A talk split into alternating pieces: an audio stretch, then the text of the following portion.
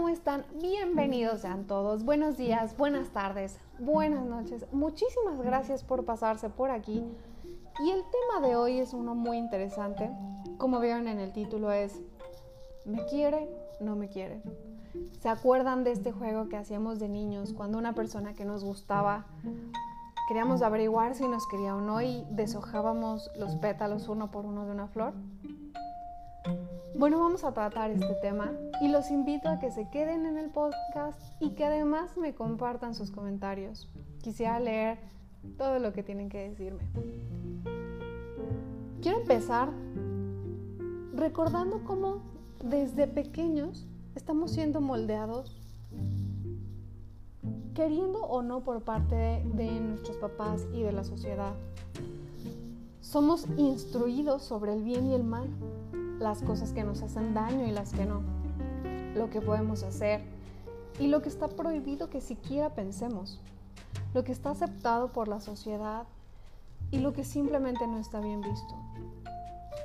Así que, aunque los recién nacidos no traigan un instructivo bajo el brazo, hay una serie de acuerdos sociales, entre comillas, que nos marcan desde la infancia por supuesto que dependiendo del criterio de nuestro instructor, será el número de prohibiciones que se tatuarán en nuestra mente, porque fíjense, muchas veces no sabemos por qué nos comportamos o pensamos de cierta manera.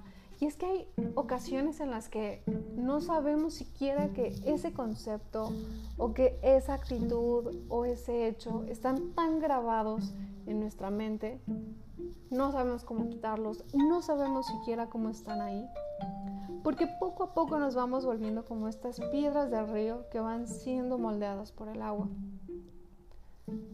Es posible que pasemos la completa existencia queriendo caber dentro de un molde prefabricado por todos, excepto por nosotros mismos. Y fíjense, para muestra basta un botón.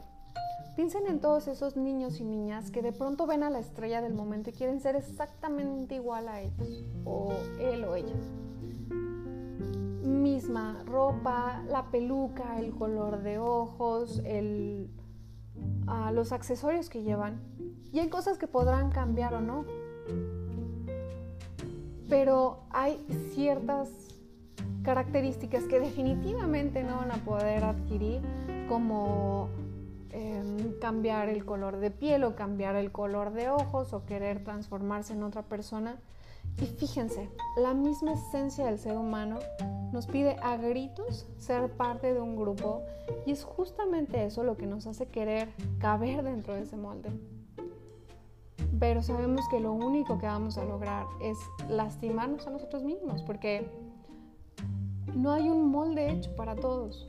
Cada quien tiene su propio molde y debemos caber solo en ese.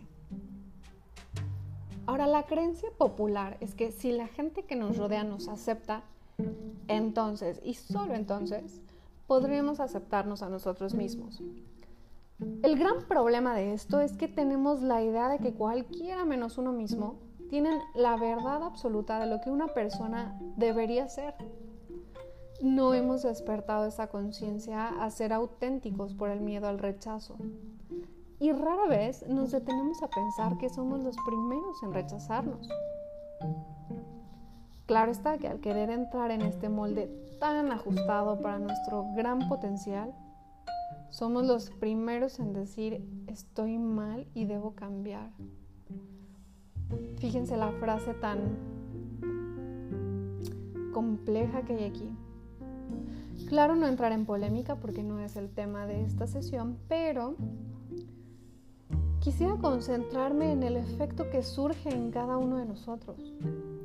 El tema del miedo a ser uno mismo y las dudas que provoca si me quieren o no. Es una incertidumbre de ser uno aceptado por los demás que es tan amplio. Quisiera que lo retomáramos en otros episodios sin embargo, por el momento me atreveré a dejarles con una pregunta para su reflexión.